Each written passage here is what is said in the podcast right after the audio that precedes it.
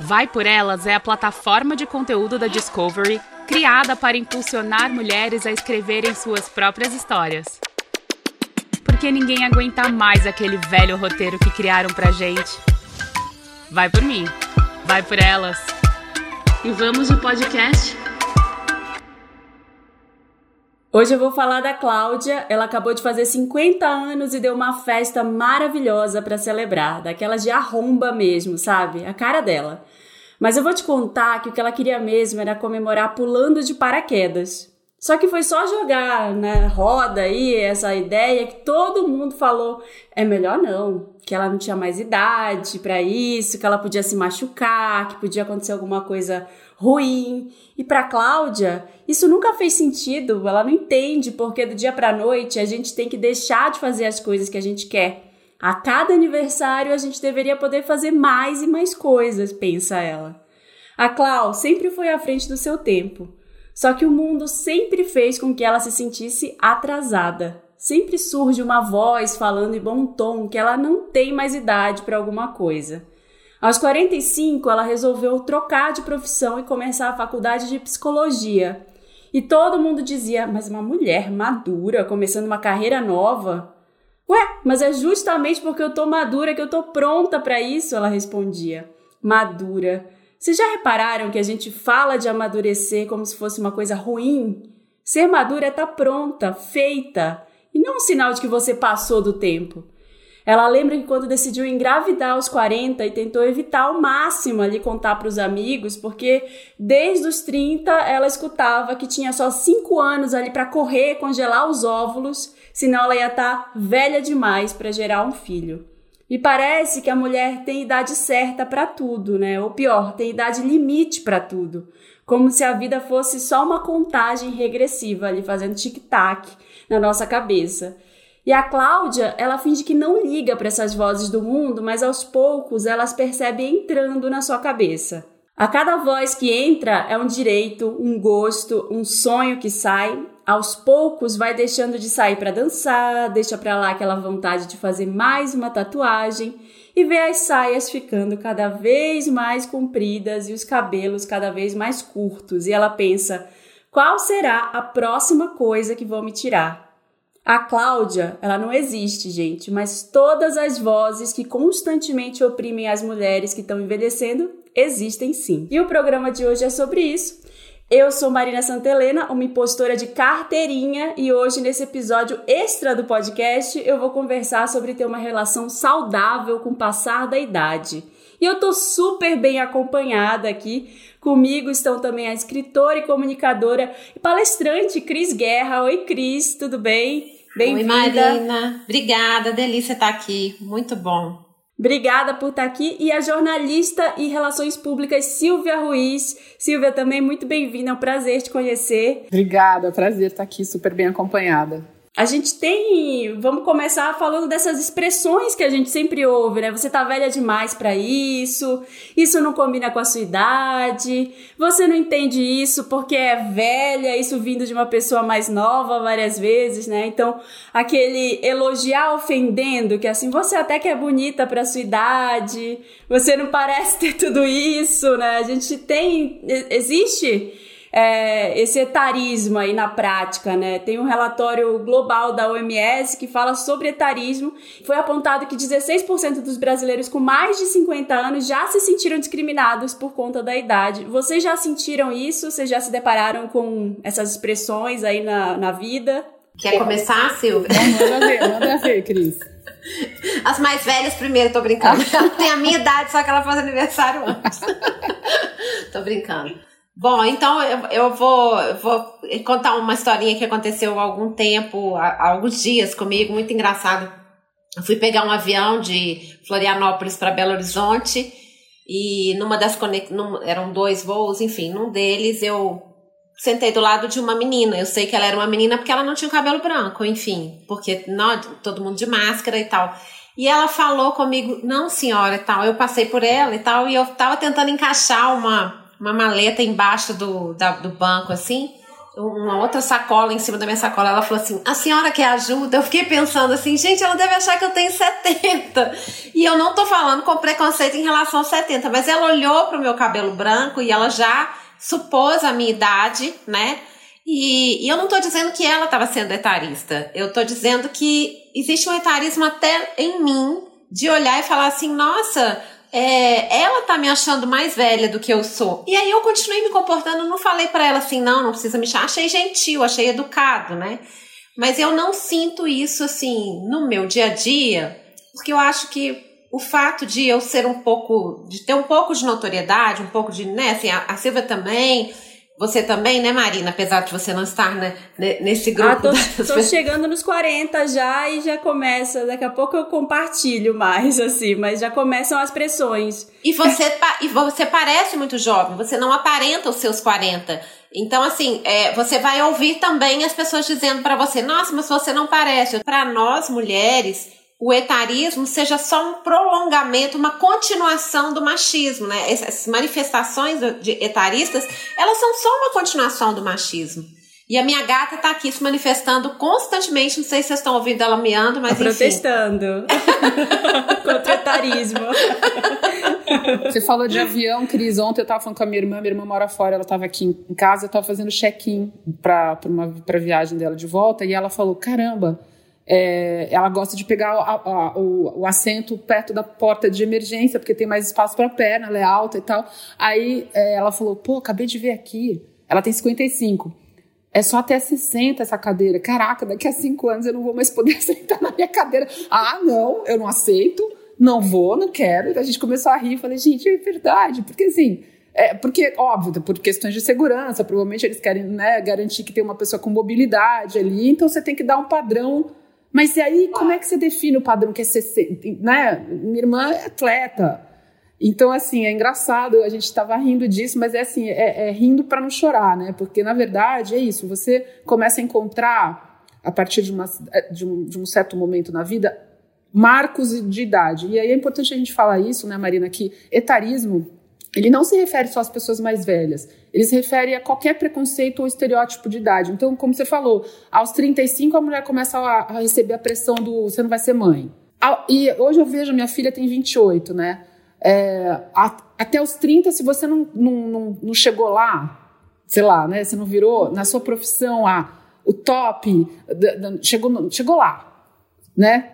Você já começa a falar, hum, vai virar os 30, hein? E agora? Não chegou lá ainda, não virou a, a diretora da empresa, não virou, né? Não, não, chegou, não alcançou o sucesso absoluto. Então a gente tem esse, esse, essa questão muito, como você falou, eu acho que é uma extensão de um preconceito que já começa lá atrás. E claro que quando você, é, eu falo por mim, quando eu comecei a estar tá com 47, por aí, 46, que você começa a ver o que, que acontece com as mulheres, nós mulheres. A gente começa a olhar no espelho, a Cris aí tá cabelo grisalho, eu não tenho cabelo grisalho ainda, mas é, você começa a ver, ih, cabelo branco. Ai, meu Deus, tô com ruga. Você começa a olhar no espelho e fazer assim, sabe? Puxar o rosto e falar, o que que tá acontecendo comigo? E aí que bate. É, Para a mulher é muito forte essa questão da aparência, né? É, é, aí que a gente começa a se ver primeiro. Como a Cris falou, as pessoas te dão o feedback. Elas olham para você e te tratam de um jeito diferente. Senhora, eu sei que a senhora quer isso. E aí você fala, cara, mas minha filha, não precisa falar assim, não, eu já, já sei, sei fazer as coisas. Alguém te oferece ajuda. No meu trabalho, por exemplo, eu trabalho com digital. Eu começo a ver pessoas da, da minha equipe, pessoas mais jovens, querendo me explicar coisas que, oh, gente, tá. Tipo assim, não, sabe, Silvia, naquele negócio, naquele aplicativo tal, tenta me explicar como se eu não soubesse do que, que é. Não, gente, eu sei o que é, pode deixar. Eu tô, eu tô ligada. É. Uhum. Eu tô ligada na inovação. Eu percebo isso. Eu percebo isso também. É, no meu trabalho de influência digital, que existe uma juniorização muito grande, né, de pessoas que estão ali nos clientes e eu tenho tido problemas assim é, muito absurdos. Por exemplo, eu recebo um job, eu preciso fazer um job e eu quero conversar com para entender melhor esse job, porque às vezes tem lá o briefing, mas eu quero entender. Eu venho da publicidade, nada como conversar. Quanto mais conversar, melhor. Eu, eu também não estou interessada em usar o meu tempo. Meu tempo é super curto, como o seu, como de todo mundo, né? E eu percebo assim, não, eles não querem conversar. Aí não uhum. querem, é, com, não querem conversar sobre um assunto porque também não querem entender. E eu percebo isso. Ontem eu estava dando uma, uma entrevista e falei sobre isso, que eu acho que a gente tem que, talvez, trazer a discussão mais para a intergeracionalidade do que para o envelhecimento em si ou para a juventude em si, né? Uhum. O que eu percebo que a gente tem muito a contribuir com esses jovens que muitas vezes nos veem como obsoletos, como desatualizados e que na verdade às vezes não estão sabendo se comunicar. Então a gente pode muito ensinar essas pessoas a se comunicar, ensinar o tanto que é bom se comunicar, enquanto eles também nos, nos atualizam. Quando eu fui fazer o meu primeiro Rios, eu falei para a marca, não sei fazer, mas eu vou aprender, né? Uhum. E é isso. E o, o, o, o, Instagram, ele muda o tempo todo. A gente está ali atualizando. Eu nunca fiz um curso. Eu tô sempre me atualizando. Por ser mais velha, eu posso não saber algumas coisas em relação a pessoas mais jovens. Posso, mas muitas vezes eu posso também saber aquilo que os mais jovens não sabem por eu estar no meio digital. Então não é a nossa idade que eu sei que eu fugi um pouquinho do, da pergunta, mas eu acho que eu completei, né? Tava completando um pouco isso que a Silvia falou. Não é a nossa idade que determina. A idade, ela acaba sendo isso que a, é isso que a Silvia falou, assim. Ela pertence a alguns marcos que são necessários para uma espécie de padronização da vida. Então, sim, é proibido a partir dos 60 anos sentar perto da porta de emergência por uma questão de segurança, porque pode haver pessoas de 60 anos que estão com problemas de mobilidade. Mas a gente precisa entender que esses são marcos e não determinações, não e não uhum. é, características, né? Sim. O que você está falando aí, eu lembrei de uma coisa que aconteceu comigo é, há um tempo atrás. Eu tenho uma enteada de 11 anos e a gente tem as várias conversas assim sobre essa, essa coisa inter, intergeracional, né? Assim, dela ser de uma geração agora de videogame, é, TikTok, que eu falava que eu nunca ia entrar, agora eu já uso TikTok. E, também.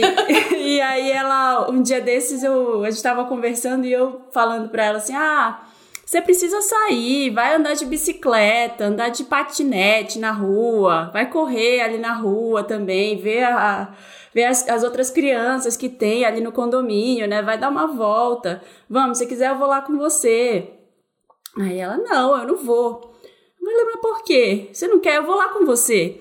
Aí ela falou assim: não, porque se eu cair de bicicleta, eu vou cair e machucar o joelho. No videogame, eu caio e, e caí e, e, e meu joelho tá intacto.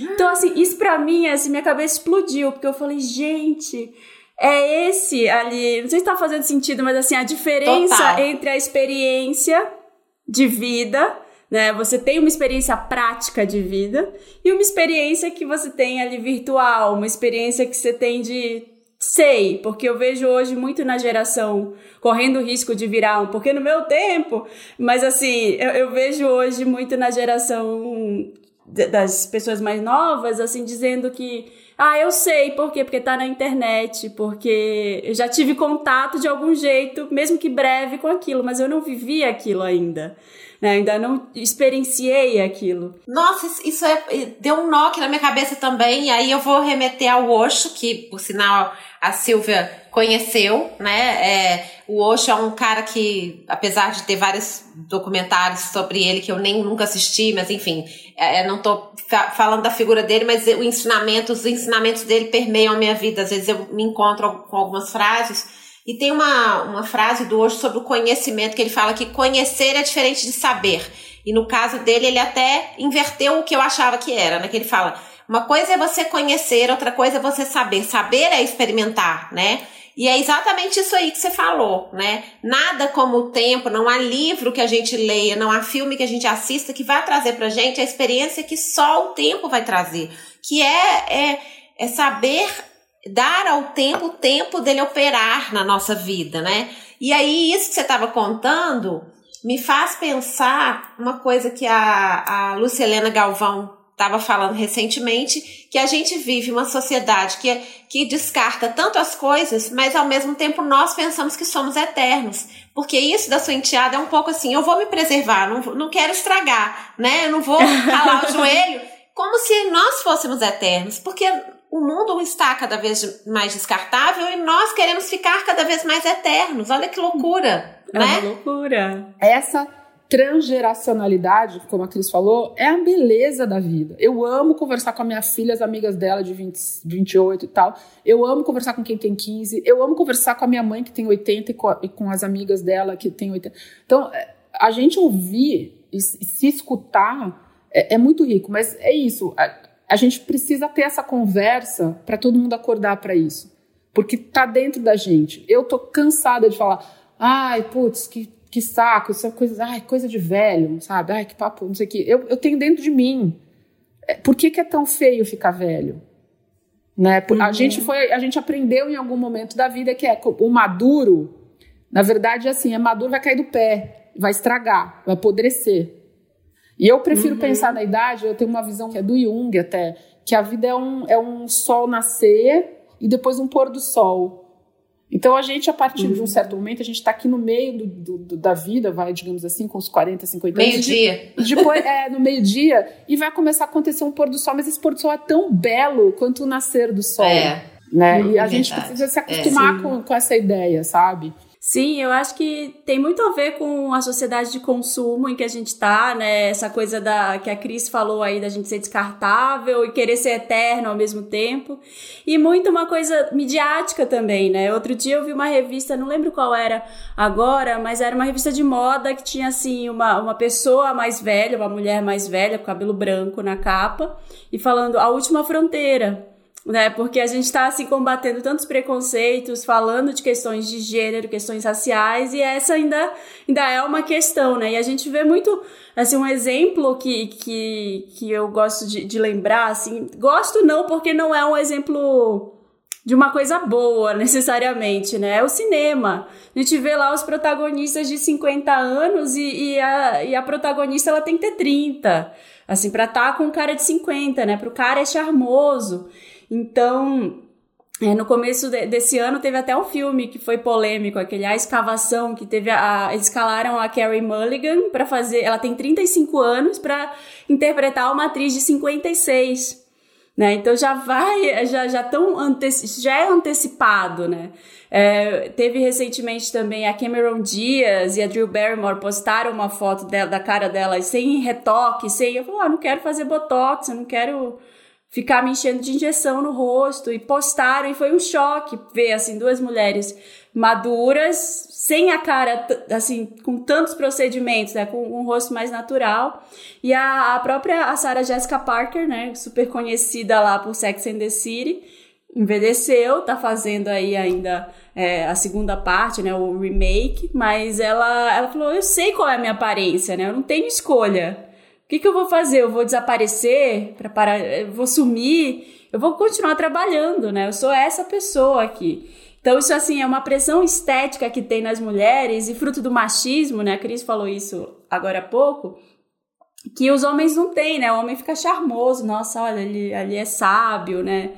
Então, para vocês, assim, falando agora um pouco de. Dessa, vocês sentem essa pressão estética ao longo dos anos? Para a Cris, agora com cabelo grisalho, né? Você sentiu isso na transição também? Na verdade, eu, eu acho que eu tô num, num lugar um pouco diferente, porque eu, eu fiz a transição e eu convidei as pessoas a assistir essa transição. Então, assim, foi até surpreendente que foi há dois anos e as pessoas aplaudiram. Eu vi muito pouca gente se manifestando contra, aliás, quase ninguém no, no, no, bolo. Mas eu acho que é porque eu já estou ali num lugar de alguém que, que é um pouco à frente do tempo, que, que tem coragem de fazer coisas, e de fato eu fui me tornando essa pessoa. Eu tô cada vez assim, eu tô o contrário da Cláudia. Eu tô, as saias são cada vez mais curtas, eu tô cada vez, cada vez eu uso menos sutiã, cada vez eu acho que é, eu tenho pouco peito, então assim, eu nunca gostei de sutiã, e aí às vezes eu falo assim, gente, qual que é o problema de aparecer o contorno do meu mamilo, entendeu? Assim, é, cada vez mais eu acredito que isso também é um ato de resistência, também dizer, eu quero ser livre, eu sou palestrante, faço palestra corporativa,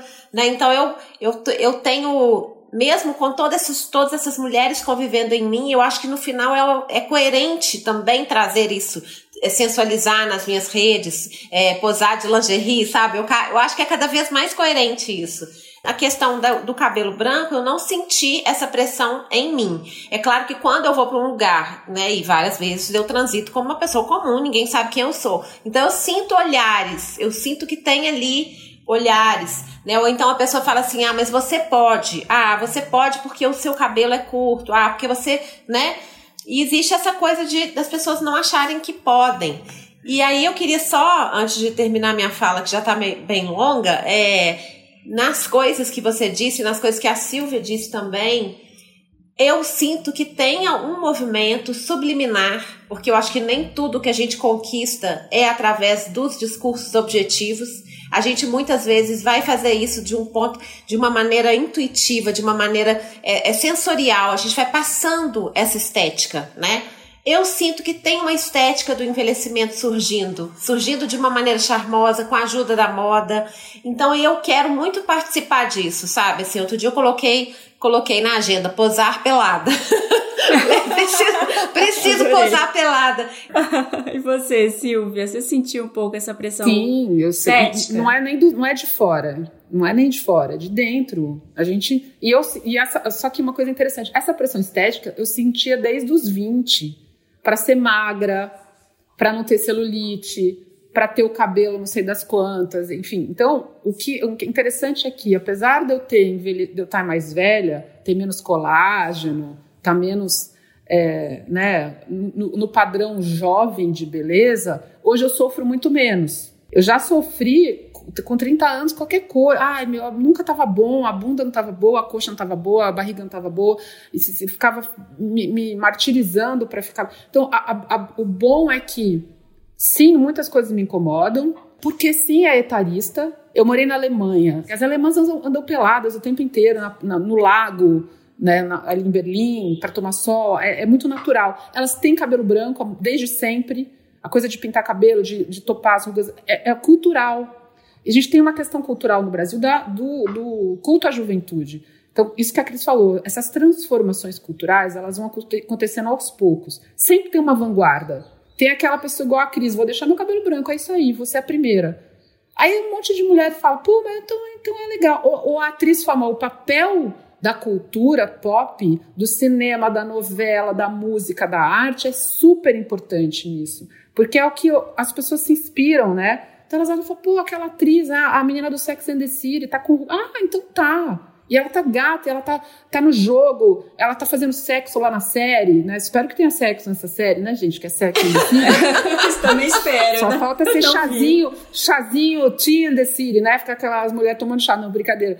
Porque elas tomavam cosmopolitan. Eu já não tô podendo tomar muito cosmopolitan, tenho que fazer mais chazinho mesmo, que me dá ressaca.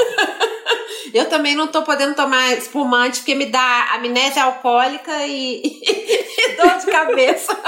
Mas a gente Ai, segue gente. guerreira, né? Tomando nosso drink. Então, eu acho assim, é, é, essa mudança, e ela, ela é provocadora, ela vai provocando aos poucos. Gente, vamos lembrar disso. Até. Eu, eu, lembro no tempo, sei lá, não sei se era no tempo da minha avó, da minha mãe, ainda a Cris vai saber melhor do que eu no mundo da moda, a mulher não podia usar calça comprida, elas tinham que usar saia. Até que umas malucas falam, eu vou usar a tal da calça comprida, eu quero ver no começo é chocante, daqui a pouco tá todo mundo de calça comprida. Então acho que é a mesma coisa em relação a tudo. Eu tô com essa do cabelo branco, eu sempre tive cabelo branco desde cedo, desde os 20 anos. Agora eu tô com mais. É, e eu tô nessa tentativa e volto a pintar. Assim, eu chego até a metade, aí eu acho feio e volto a pintar. Eu era então, assim também. É, eu fico, eu olho e falo, ai, gente. E tem muito o papel externo também, né? Das pessoas virem e falar, ah, você não vai pintar seu cabelo?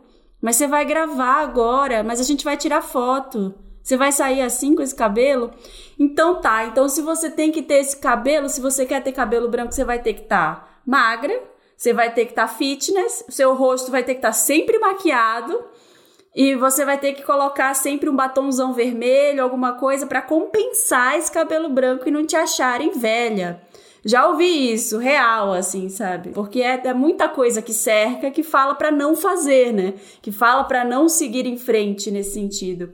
E não é, dá para falar também é, como se fosse algo que não é importante, como se fosse algo que não nos impacta. Quando uhum. eu comecei a envelhecer, a minha psicanalista ouviu muito sobre isso, eu levei muito para psicanálise. Então, assim, é difícil mesmo envelhecer, não é uma coisa simples, não é uma coisa, ah, não faz diferença. Não, o legal é que, igual a Silvia estava falando, assim, eu, eu fiquei, até anotei uma frase aqui, eu, publicitária, que não consegue parar de falar, fazer frase, né? Que é tipo, elas exibem pra gente as bundas e peitos perfeitos e e cinturinhas e barrigas negativas, e eu quero exibir o meu medo negativo, porque cada vez mais a vantagem de envelhecer, né, quando você amadurece, aí eu falo, porque eu acho que são coisas diferentes, amadurecer do ponto de vista, né, do ponto de vista de crescimento pessoal mesmo, quando você amadurece, você entende que realmente você não tem que dar satisfação para ninguém. Então é muito legal. É o que a Silvia estava falando, ela sofre muito menos hoje com essas coisas. Uhum. E isso é maravilhoso. Essa conquista é só o tempo traz, né?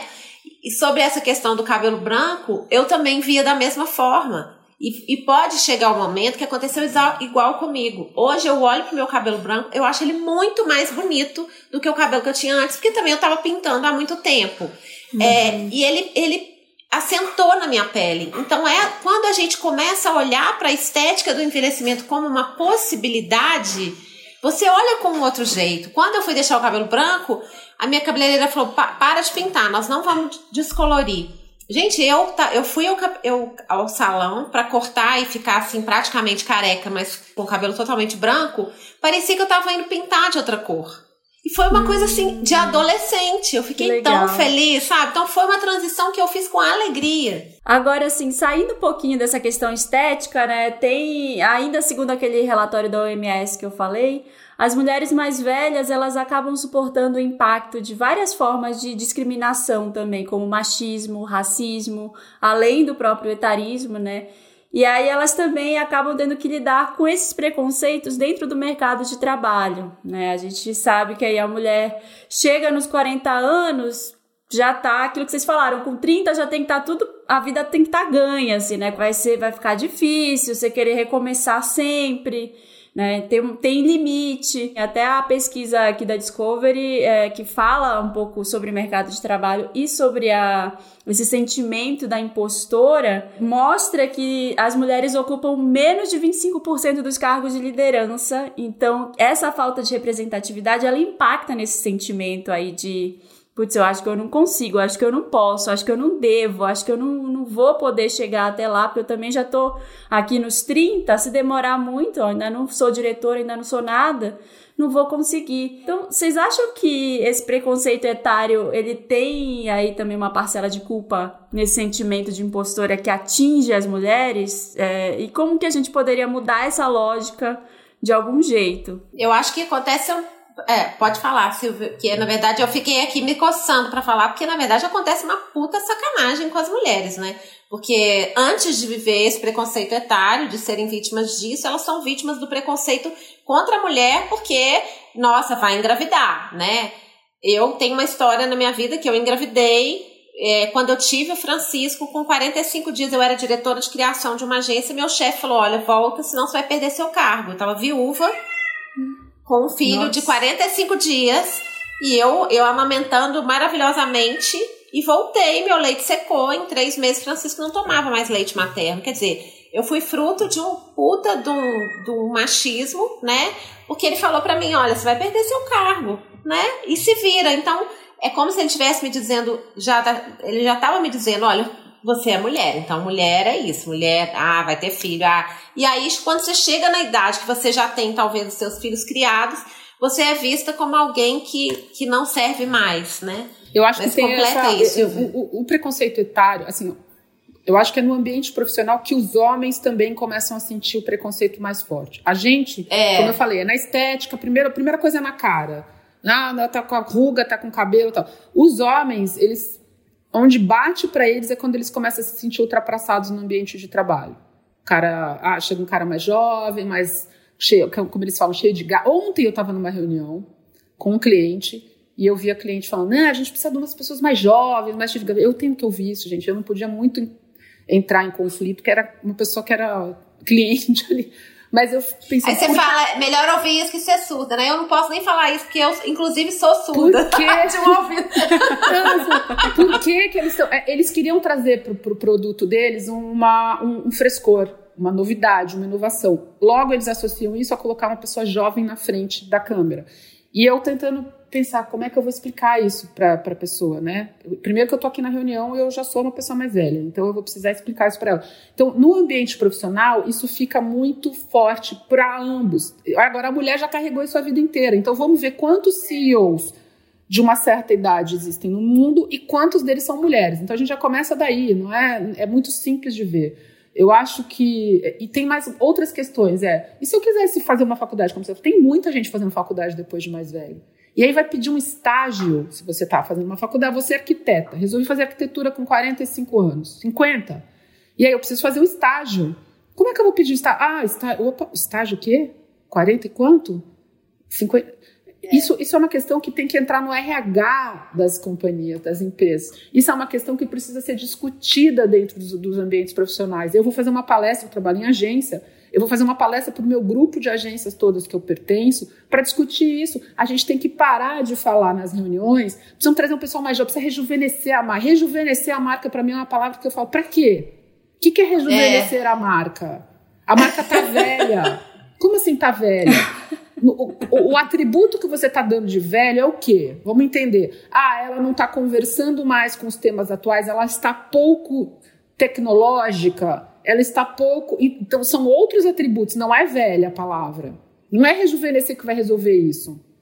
Então, e é, talvez gente... hoje o conceito de rejuvenescer seja exatamente olhar para essa idade. Exatamente. Porque se você está achando que só existe jovem, você que está desatualizado. Exatamente. Né? Você exatamente. não deu uma olhada na, piram na, na, na, inversão da pirâmide aí da demografia exatamente. brasileira e mundial. Exatamente. A gente precisa entender é, quem é esse consumidor.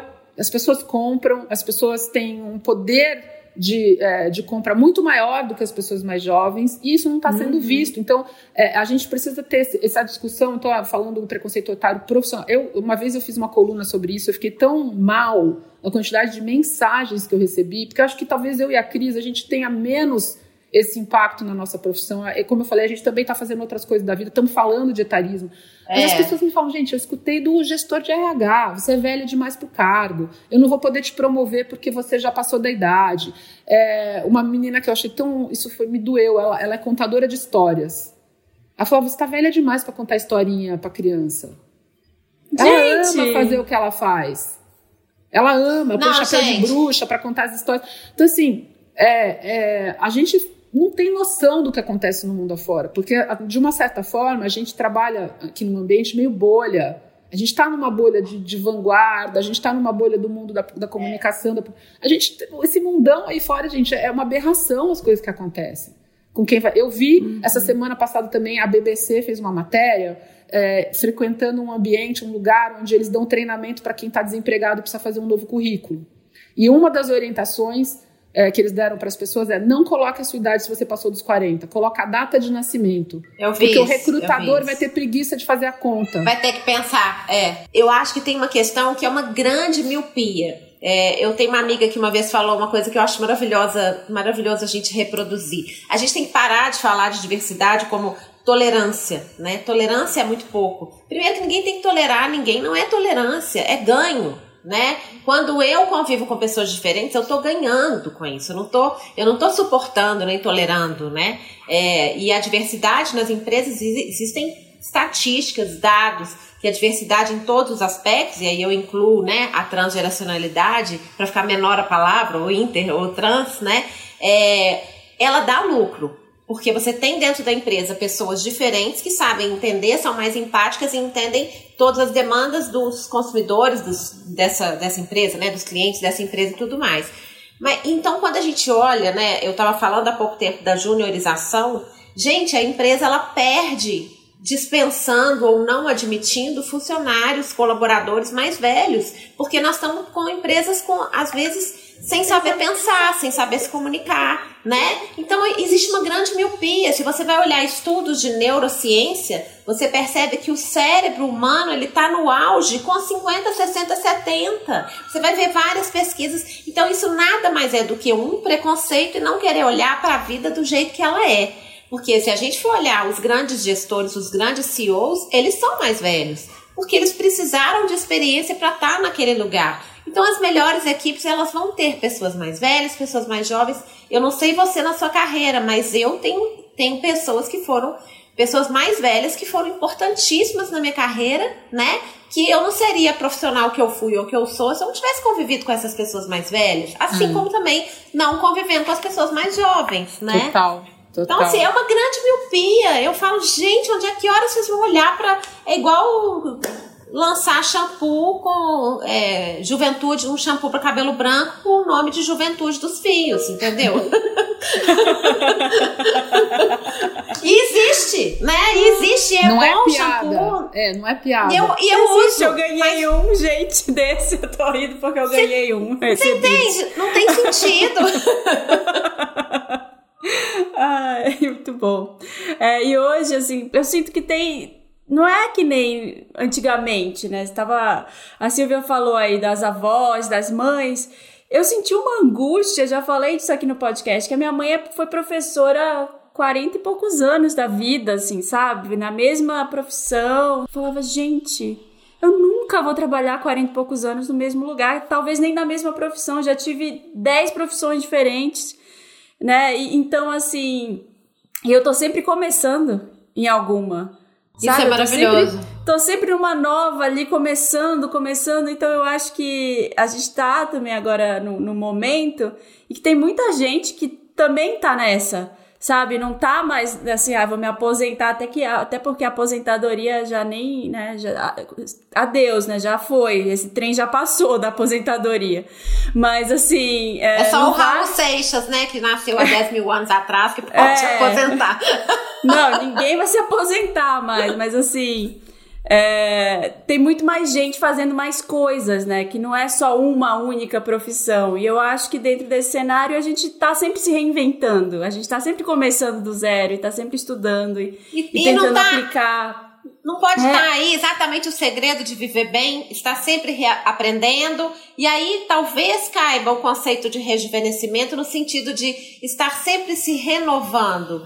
A gente pode envelhecer rejuvenescendo o nosso olhar, sempre com um olhar de primeira vez, com um olhar de aprendiz. Tá aí o, o, caminho, que é você, né, você vai mudando de profissão e você tem um novo olhar. Um, eu com quase 40 anos, eu fui cobrir semana de moda, me senti uma estagiária, foi maravilhoso. Isso foi maravilhoso. Isso me deu uma um gás, né? É mudar de profissão nos dá um gás muito grande. Então é isso, tenha 15 profissões ao longo da vida, talvez esteja aí a receita. Você falou né? do Reels, Sim. né? Você falou de fazer o primeiro Reels, né? Cris, eu, eu, sempre, eu sempre fui jornalista de trabalhar no, no impresso, no, na internet, mas sempre atrás, nunca quis ser TV, nunca quis aparecer na câmera. Isso para mim eu era tímida, tinha vergonha e tal. Então quando eu comecei, E agora você chegou, né? Você tá Menina, tá chegando, toda quando linda. Eu comecei, é, quando eu comecei a escrever sobre, sobre etarismo, né, que eu queria a coluna Ageless lá no UOL, eu também continuava ali escrevendo, eu não estava aparecendo. E as pessoas começaram a me procurar no Instagram. Meu Instagram era fechado.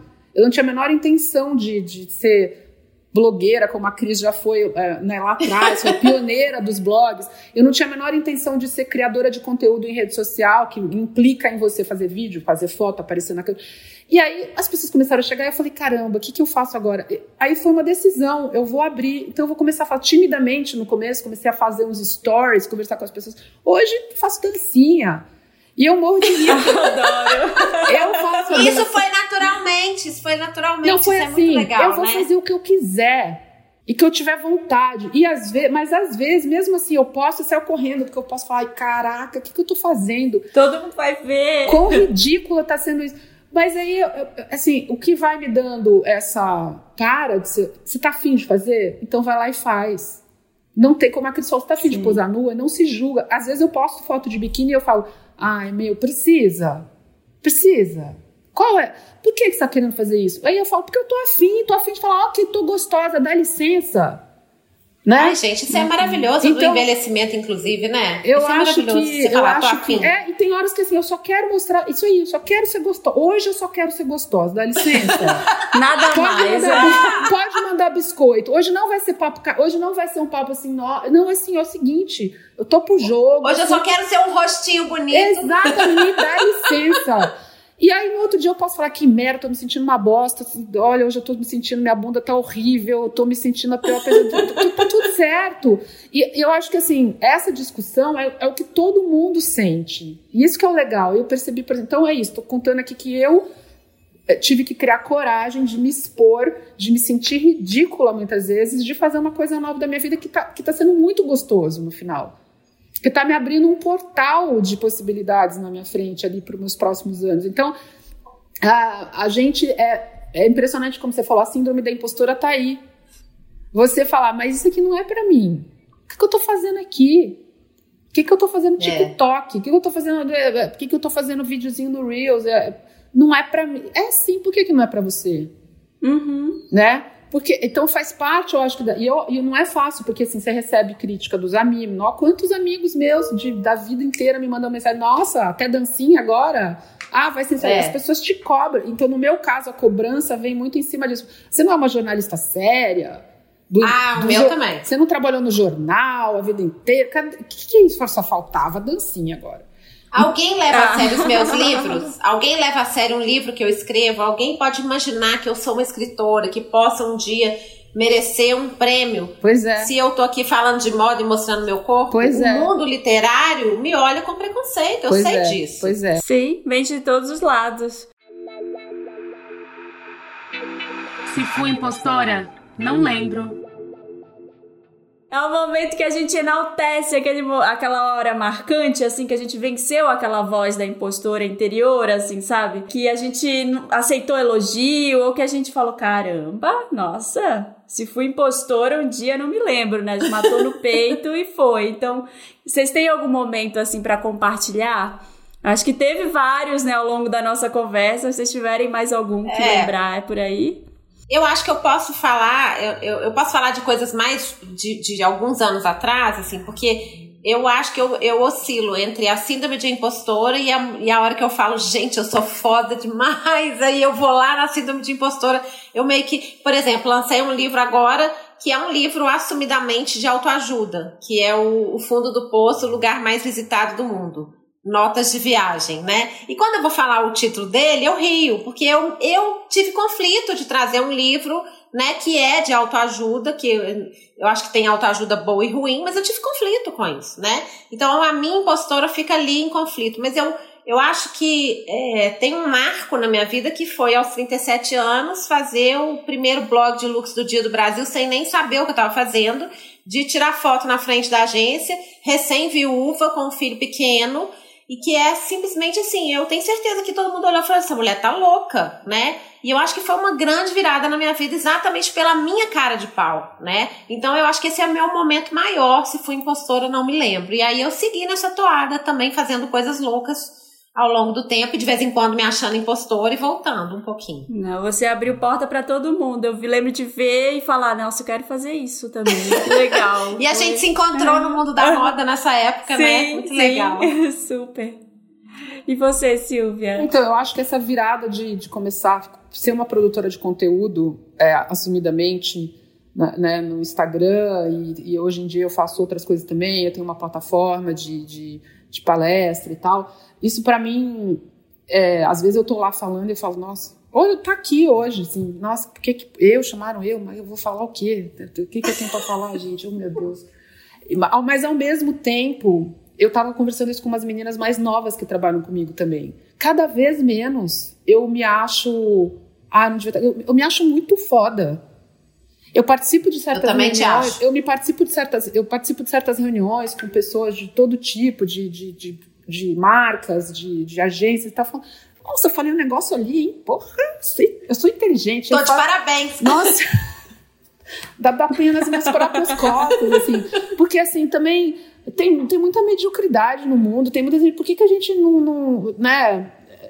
A gente, e talvez é porque a gente tem muitos, muitas pessoas que a gente admira. Eu admiro muitas pessoas, muitos artistas na música, muitos escritores, que eu falo, meu Deus do céu, meu padrão tá aqui, ó. Então eu sempre vou me achar uma impostora nas coisas. Mas não é só sobre isso. Essas pessoas são as fora da curva, as, as gênias que a gente admira.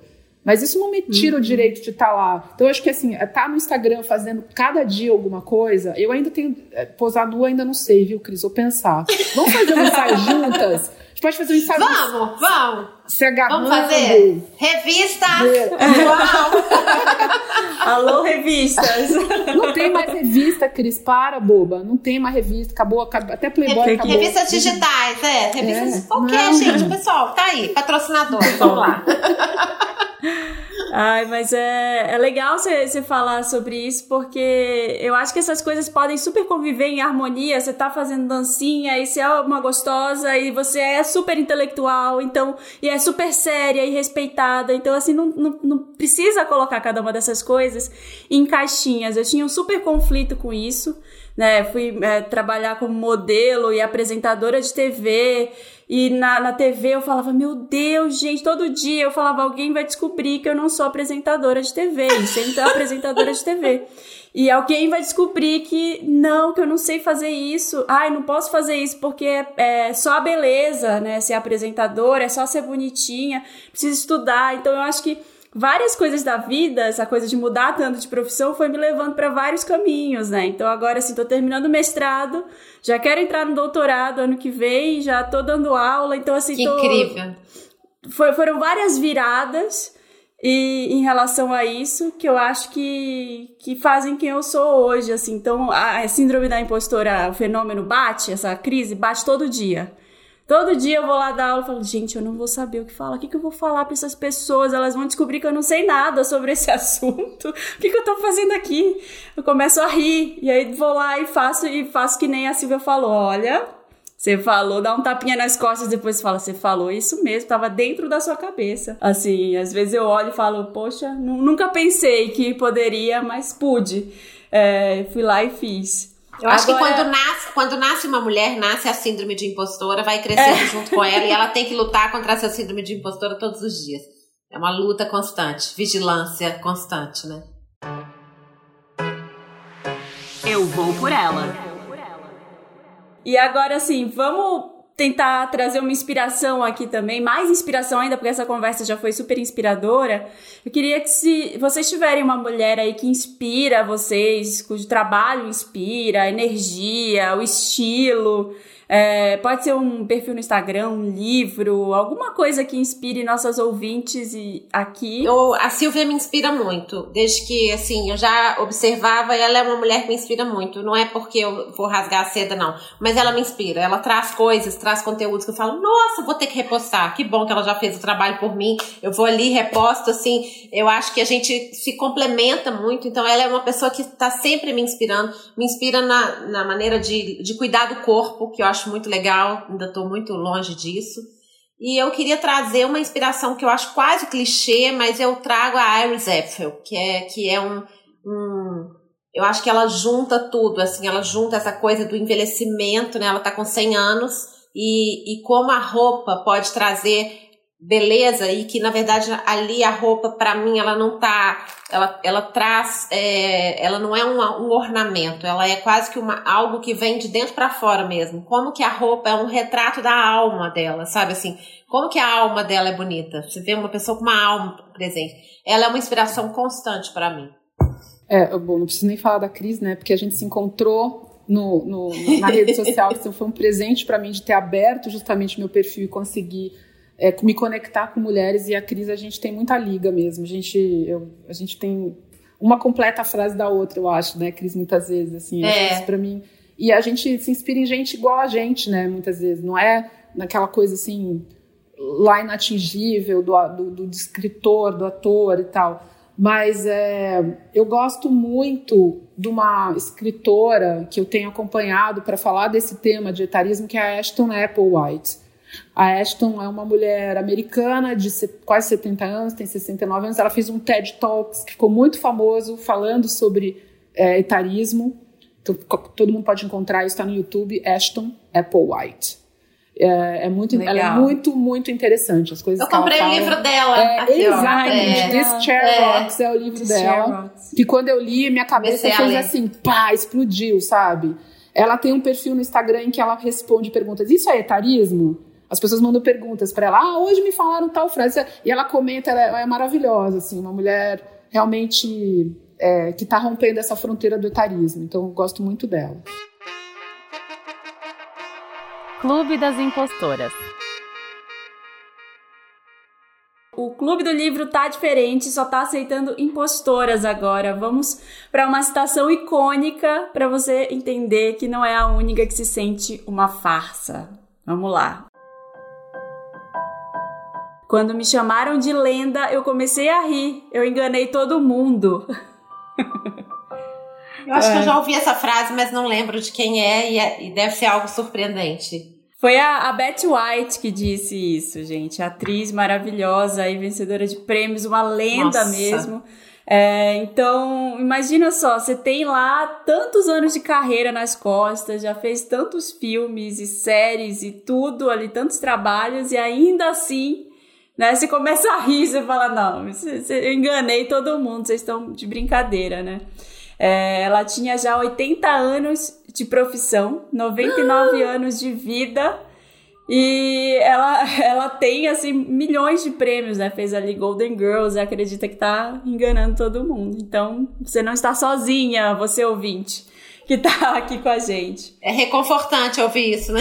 É, olha, queria agradecer. Obrigada, Silvia. Obrigada, Cris. Foi muito legal bater esse papo com vocês e espero Nossa, que vocês tenham gostado lindo. também. Adoro. Sempre. Foi demais. A gente falou pra caramba, né? Mas é. foi maravilhoso. Nossa, é. eu falei demais e agradeço muito. Foi muito gostoso. Muito, muito gostoso. Obrigada. Esse foi um dos episódios extra do podcast Vai Por Elas, a plataforma de conteúdo feminino da Discovery. São dois episódios especiais para discutir etarismo e maternidade. Siga o arroba Vai Por Elas no Instagram para ficar por dentro de tudo. Vai por mim, vai por elas.